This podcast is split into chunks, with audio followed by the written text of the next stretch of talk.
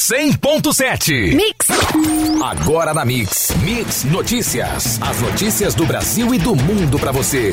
Mix Notícias. Mix Campos 100.7, o melhor mix do Brasil. Bom dia, 7 e 1. Hoje é quarta-feira, 29 de janeiro de 2020.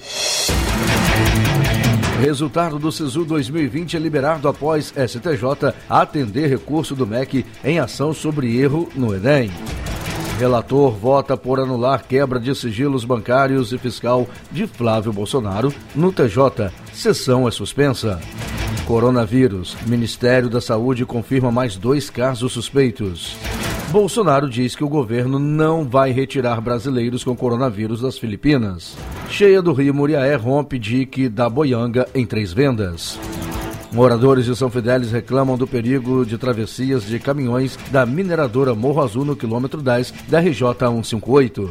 Dólar comercial cai 0,39%, vendido a R$ 4,19 no pregão de ontem. Arroba do boi gordo em baixa, negociada no estado do Rio a R$ 170,50 à vista. E a saca de 50 quilos do açúcar cristal, cotada a R$ 76,25, com menos 0,25% ao dia. Esses são os destaques do Mix Notícias de hoje. Mix Notícias. Os resultados do SISU foram liberados no começo da noite desta terça-feira, dia 28. Para ver a classificação, é preciso acessar o site do SISU. É possível verificar os resultados por meio do boletim do candidato ou diretamente nas listas de selecionados para cada curso em sisu.mec.gov.br barra hashtag barra selecionados. Nesta edição do SISU, estavam em disputa 237.128 vagas em 128 instituições de ensino superior públicas em todo o país. A classificação dos estudantes no SISU só ficou disponível depois de o presidente do Superior Tribunal de Justiça, ministro João Otávio de Noronha, atender recurso do governo federal contra uma decisão da Justiça de São Paulo, que vetava a divulgação dos dados. Antes de obter sucesso no STJ, um outro recurso do MEC junto ao Tribunal Regional Federal da Terceira Região foi negado. O desembargador Antônio Carlos Amado, da Terceira Câmara Criminal do Tribunal de Justiça do Rio, votou nesta terça-feira pela concessão do habeas corpus e por anular a decisão de primeira instância que quebrou os sigilos bancários e fiscal do senador Flávio Bolsonaro. O desembargador é o relator de dois pedidos de habeas corpus feitos pela defesa do senador. A sessão foi suspensa após o voto, porque as outras duas desembargadoras que votariam pediram mais tempo para decidir se vão anular a quebra. Ainda ainda não há data marcada para a retomada da sessão. O relator disse que, antes do pedido de quebra de sigilo feito pelo Ministério Público do Rio de Janeiro, o senador deveria ter sido ouvido ou intimado a depor, em respeito ao princípio constitucional do respeito ao contraditório, o que, segundo o desembargador, não aconteceu. Na mesma sessão, outro pedido de habeas corpus à defesa de Flávio Bolsonaro foi negado por Antônio Carlos Amado. A defesa queria anulação de compartilhamento do relatório do Conselho de Controle Controle de Atividades Financeiras, o COAF, com o Ministério Público do Rio, com informações da movimentação financeira do senador. As investigações do MP do Rio sobre movimentações bancárias suspeitas de 74 servidores e ex-servidores da Alerj começaram em julho de 2018. Entre as movimentações consideradas atípicas estão operações feitas na conta de Fabrício Queiroz, que foi assessor de Flávio Bolsonaro quando ele era deputado estadual do Rio. O melhor mix do Brasil. O Ministério da Saúde investiga mais dois casos suspeitos de coronavírus, um no Rio Grande do Sul e outro no Paraná. Assim, no total, três casos suspeitos da doença são monitorados pelas autoridades de saúde brasileira em Porto Alegre e Curitiba, além de Belo Horizonte, noticiado na manhã desta terça-feira. De acordo com o Ministério, os pacientes se enquadram na atual definição de caso suspeito para o novo coronavírus, estabelecida pela OMS, ou seja, apresentam febre e pelo menos um sinal ao sistema respiratório, além de terem estado em área de transmissão local nos últimos 14 dias. A OMS aumentou o nível de alerta para o alto em relação ao risco global do novo coronavírus. Por isso, o Ministério da Saúde orienta que viagens para a China devem ser realizadas em casos de extrema necessidade. Com quase 3 mil casos confirmados, segundo o boletim da OMS desta segunda-feira, todo o território chinês passa a ser considerado área de transmissão ativa da doença. E o presidente Jair Bolsonaro afirmou ontem que o governo não vai retirar das Filipinas uma família de brasileiros com coronavírus. O presidente foi questionado por jornalistas se o Brasil seguiria o exemplo de outros países, como o Japão, que está organizando missões para tirar seus cidadãos das áreas impactadas pelos vírus. Pelo que parece, tem uma família na região lá onde o vírus está atuando. Não seria oportuno retirar de lá, com todo respeito. Pelo contrário, não vamos colocar em risco nossos aqui por uma família apenas. A gente espera que os dados da China sejam reais. Só isso de pessoas contaminadas. Se bem que é bastante, mas a gente sabe que esses países são mais fechados no tocante a informações, disse o presidente. Ele se referia à família brasileira que está nas Filipinas, mas que passou por Wuhan, na China, onde está o epicentro da contaminação pelo vírus. Uma criança brasileira de 10 anos com suspeita de contaminação está em isolamento. Os pais da menina também estão isolados por precaução.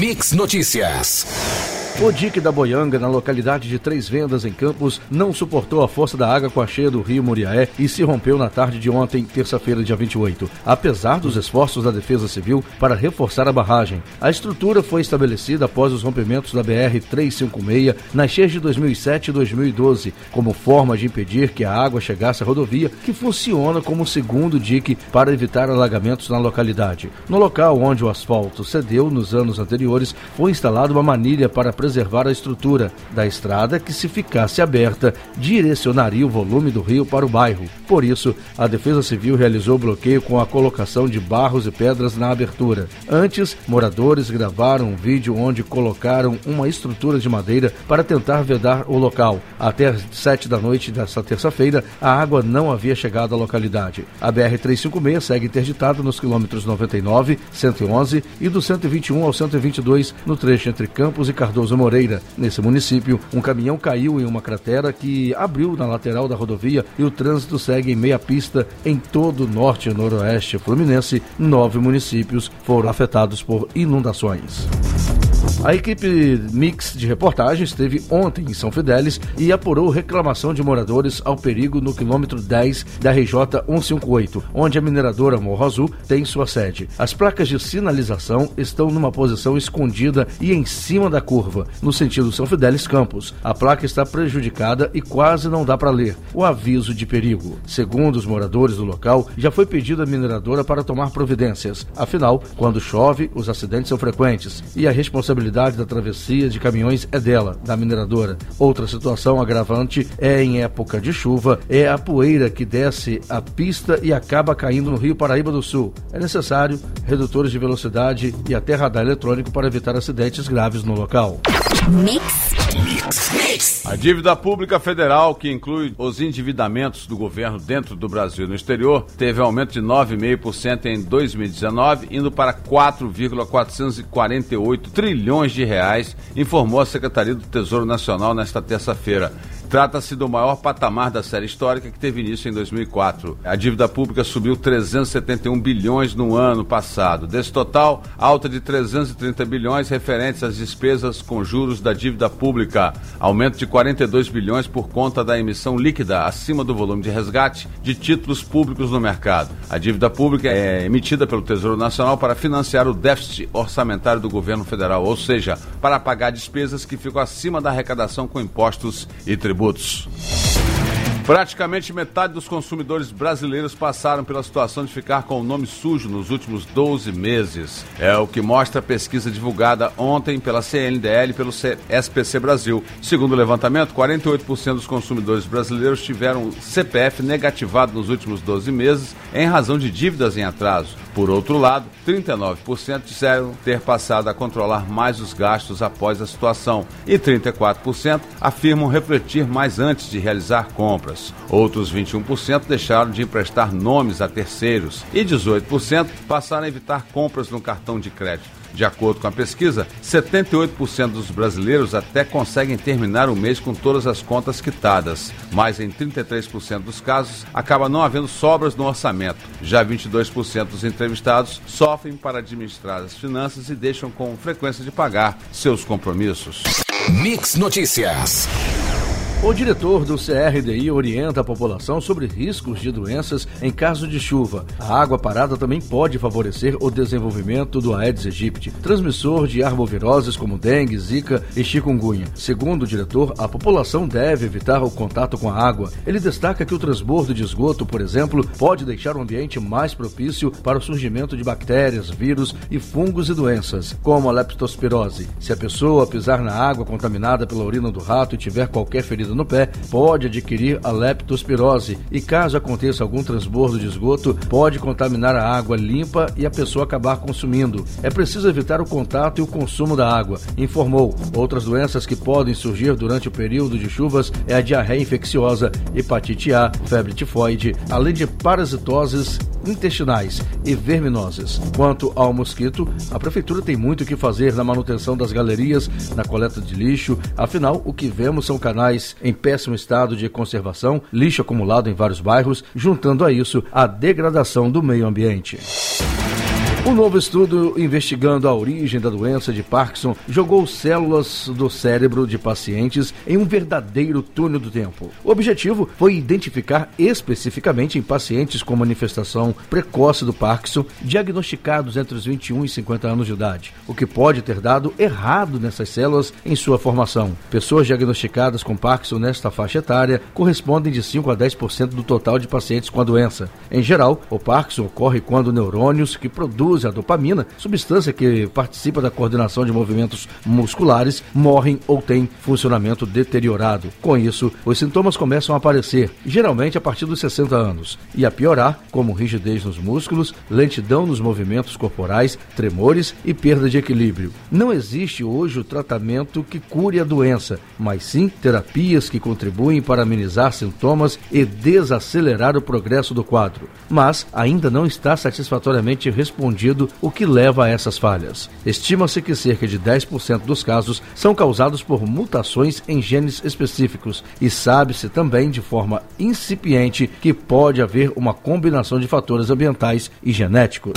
Mix, mix. O governo pretende acabar com parte das isenções de impostos federais sobre os produtos da cesta básica. Em troca, devem ser feitos dois tipos de compensação: dar dinheiro às famílias de baixa renda, via programas sociais, e conceder créditos aos demais consumidores por meio de uma nota fiscal eletrônica federal. A informação foi dada em entrevista a um canal de TV pela assessora especial do Ministério da Economia, Vanessa Canado. Segundo a assessora, uma das propostas é acabar em um primeiro momento com as isenções do PIS e da CONFINS, dois tributos federais sobre a cesta básica. Nos cálculos da equipe econômica, o governo deixa de arrecadar cerca de 18 bilhões de reais por ano com esse benefício fiscal, sendo que 60% disso beneficiaria a população de alta renda. A desoneração da cesta básica é um dos maiores, se não a maior desoneração fiscal, no caso do PIS Confins. Quando ela olha para os produtos a serem desonerados, acaba beneficiando pessoas de alta renda que compram, inclusive, muitos desses produtos de melhor qualidade e maior preço do que as pessoas de baixa renda, afirmou aí a assessora.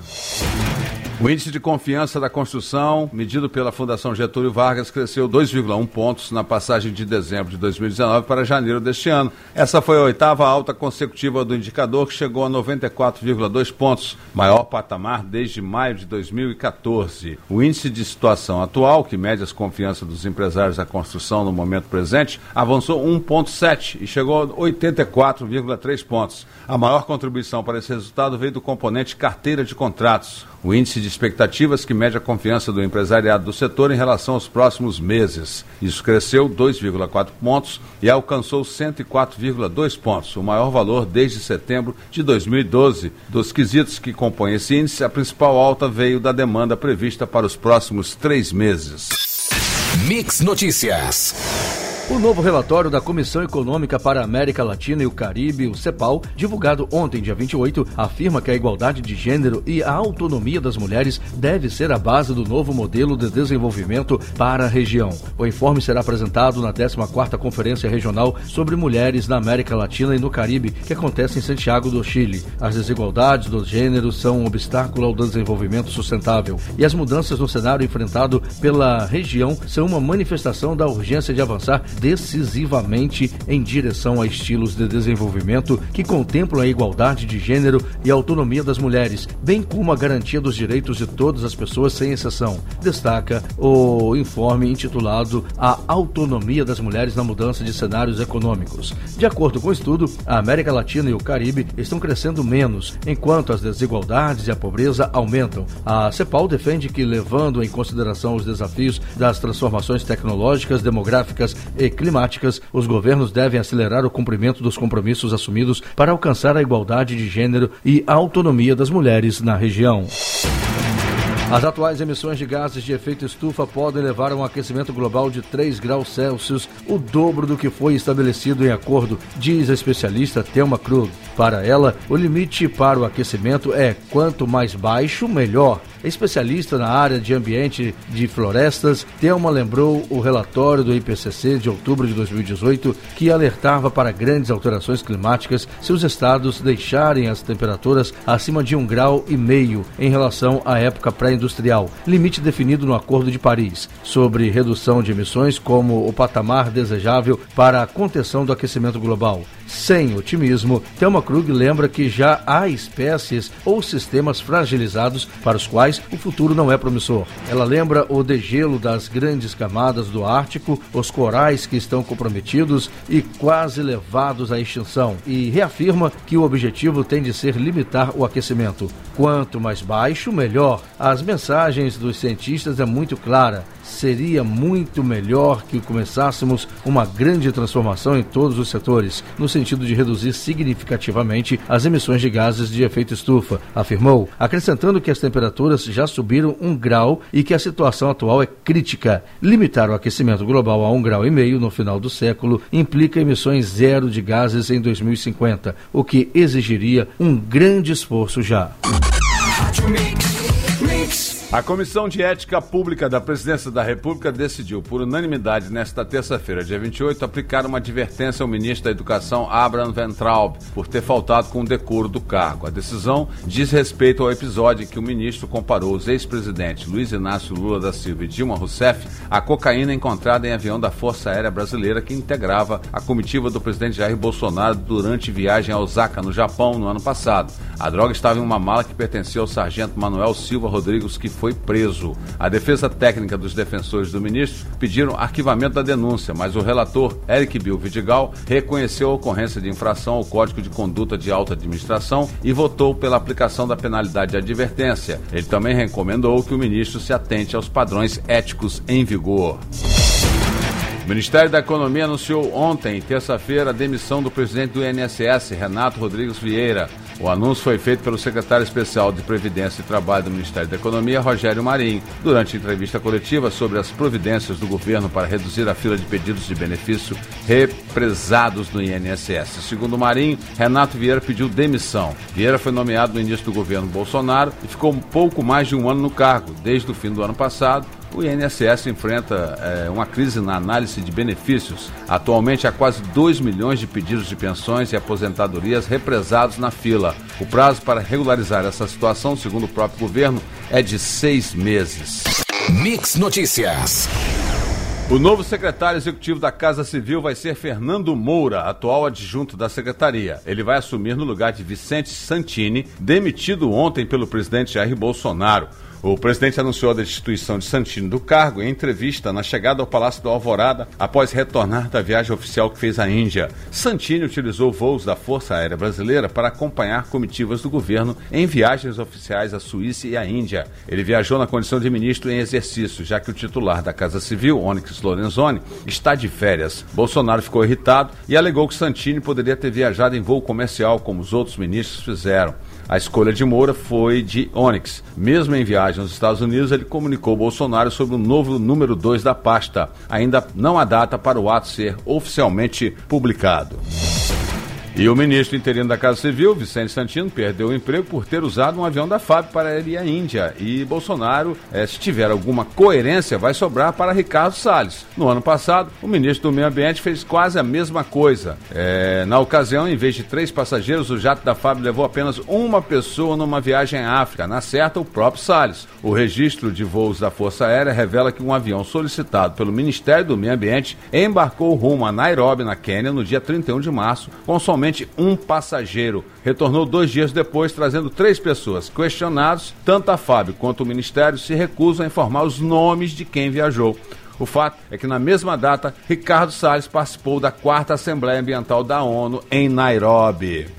Mix. Após quatro dias de enchentes e inundações, os rios da região norte e noroeste fluminense começam a voltar ao nível normal. Na tarde de ontem, terça-feira, dia 28, apenas os rios Muriaé e Itabapuana estão acima da cota de transbordo em Italva Cardoso Moreira e Bom Jesus de Itabapuana. Nas ruas, a água foi substituída pela lama e os municípios de toda a região realizam mutirões de limpeza para que parte dos 15 mil desalojados ou desabrigados comecem a retornar para suas casas. A BR-356 está liberada desde essa manhã em Itaperuna, mas continua totalmente interditada em Cardoso Moreira, próxima à entrada do distrito de São Joaquim. Por conseguinte, os moradores de São Fidélis reclamaram com nossa reportagem dos buracos nas ruas da cidade, o que estava ruim piorou devido ao aumento do tráfego de caminhões pesados na cidade por conta da interdição da BR-356. Após mais um temporal na noite desta terça-feira, Belo Horizonte amanheceu nesta quarta com estragos em diversos pontos da cidade. A chuva mais forte do que era esperado atingiu principalmente as regiões Barreiro, Centro-Sul e Oeste. Na Grande BH, uma pessoa morreu em Nova Lima e pode ser a vítima de número 53 desde a semana passada. São diversos pontos com estragos, principalmente a Avenida Tereza Cristina, na região Oeste. Uma cratera se abriu nesta avenida, uma das principais da cidade. Na região Oeste choveu 101,6 milímetros em três horas. Na região Centro-Sul, o córrego do Leitão transbordou desde a barragem Santa Lúcia até o centro da capital. O maior volume de chuva foi registrado na região, 175,6 milímetros em três horas. São vários pontos com carros arrastados, trechos do asfalto arrancados e garagens alagadas. Mix Notícias. A reação foi em cascata. Primeiro, a população se viu mergulhada em uma crise hídrica provocada pela contaminação da água distribuída pela SEDAI, isso no Rio de Janeiro. O fato provocou uma corrida por água mineral, que gerou um aumento do consumo do produto, que provocou um salto no descarte de embalagens plásticas. Cooperativas de reciclagem da cidade dizem que o volume de garrafas PET coletado chegou a triplicar nas últimas duas semanas, causando até a redução do preço pago pela indústria. Por outro lado, esse montante de lixo está sendo canalizado para para boas ações. Iniciativas que arrecadam dinheiro com tampinhas de plástico para custear a castração de animais e compras de carteiras de rodas também relatam acréscimo relevante de material recebido. Um terremoto de magnitude 7,7 sacudiu nesta terça-feira o Mar do Caribe entre Cuba e Jamaica, provocando o esvaziamento de edifícios em toda a região. A informação é do Instituto Geológico dos Estados Unidos, o SGS, que ativou um alerta de risco de tsunami em cinco países: Belize, Cuba, Honduras, Jamaica e México, e nas Ilhas Caimã, território britânico. Segundo o informe da USGS, o terremoto foi registrado a 10 quilômetros de profundidade às 7h10 da noite, 4h10 da tarde no horário de Brasília, 125 quilômetros a noroeste de Lucéia, na Jamaica. De acordo com o site governamental Cuba Debate, que compilou informações publicadas nas redes sociais, na ilha o terremoto pôde ser sentido em diversos locais, como Guantánamo, Santiago de Cuba, Holguín, Las Tunas, Cienfuegos, Havana, Pinar del Rio e do município especial da Ilha da Juventude. Mix, o melhor mix do Brasil. Mix. Em 2019 foram registrados no Brasil 124 assassinatos de pessoas transexuais, o que dá uma média de um homicídio a cada três dias, segundo o levantamento inédito da Associação Nacional de Travestis e Transsexuais do Brasil, ANTRA, e do Instituto Brasileiro Trans de Educação. O resultado mostra uma queda de 24% em relação aos 163 casos registrados em 2018. Mas, mesmo assim, o país segue sendo o que mais mata pessoas trans no mundo. É importante observar que, em 2019, o Brasil segue à frente no ranking mundial de assassinato de pessoas trans no mundo desde 2008, conforme dados internacionais da ONG Transgender Europe. É importante ressaltar que a média dos anos considerados nesta pesquisa 2008 a 2019 é de 118,2 assassinatos por ano. Observando o ano de 2019, vemos que ele está 5% acima da média em números absolutos, mesmo com a aparente queda nos números absolutos, informa o relatório que será divulgado hoje, quarta-feira, Dia Nacional da Visibilidade Transsexuais e Travestis. Em evento organizado pela ONU pelo aniversário de 75 anos da liberação do campo de extermínio de Auschwitz, o governador do Rio, Wilson Witzel, comentou a situação do menino Arthur, de 5 anos, atingido na cabeça por uma bala perdida no Morro São João, na zona norte do Rio. Em discurso sobre o genocídio liderado pelo regime nazista, Witzel citou a atuação de grupos criminosos no Rio e disse que, assim como o mundo venceu o nazismo, o Estado vencerá o crime organizado Evidente que estamos longe do movimento nazista, mas o crime organizado se comporta como os terroristas que atacam Israel, atiram nas vítimas inocentes, usam as comunidades como escudos humanos, oprimem a população. Nós temos um trabalho hercúleo de libertação destes povos e não vamos parar, porque se Winston Churchill tivesse decidido se entregar a Hitler, não sei o que seria do mundo hoje. No Rio de Janeiro, estamos sofrendo com lágrimas, mas como a Alemanha foi derrotada, e o mundo venceu o nazismo, nós vamos vencer e libertar as comunidades desta saga que é o crime organizado, disse o governador. 100.7 Mix. E agora nós vamos à nossa equipe Mix que está em algum ponto da cidade para trazermos informações.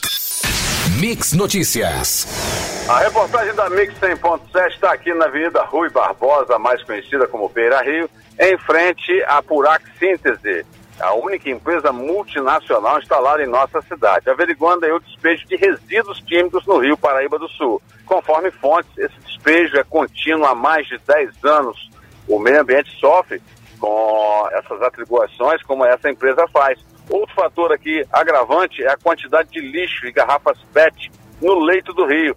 Aí cobramos da prefeitura a limpeza e também a conscientização da população para ajudar a preservar o nosso meio ambiente. A gente volta com mais informação. Equipe Mix 100.7 nas ruas. Eu ouço a Mix. Mix. Agora nós vamos retornar às ruas com a equipe Mix de reportagem. Mix Notícias.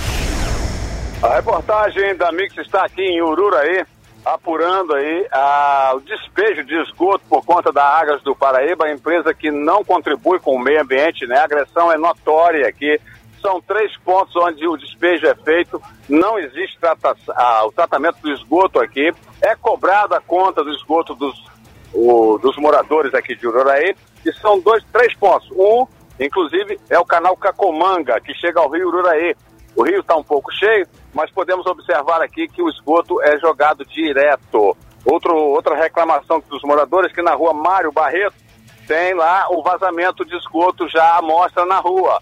Ou seja, nem antes de chegar ao rio, também já existe o esgoto também é, entupido aqui em Ururaí.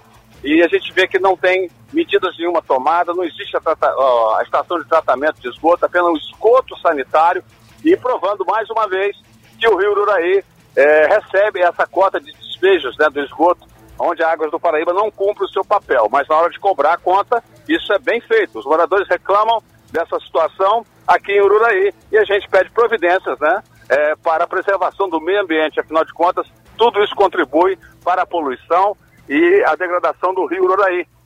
Essa é a equipe Mix de reportagem. A gente volta amanhã com mais informação da rua. Você ouviu Mix Notícias. Mix, mix.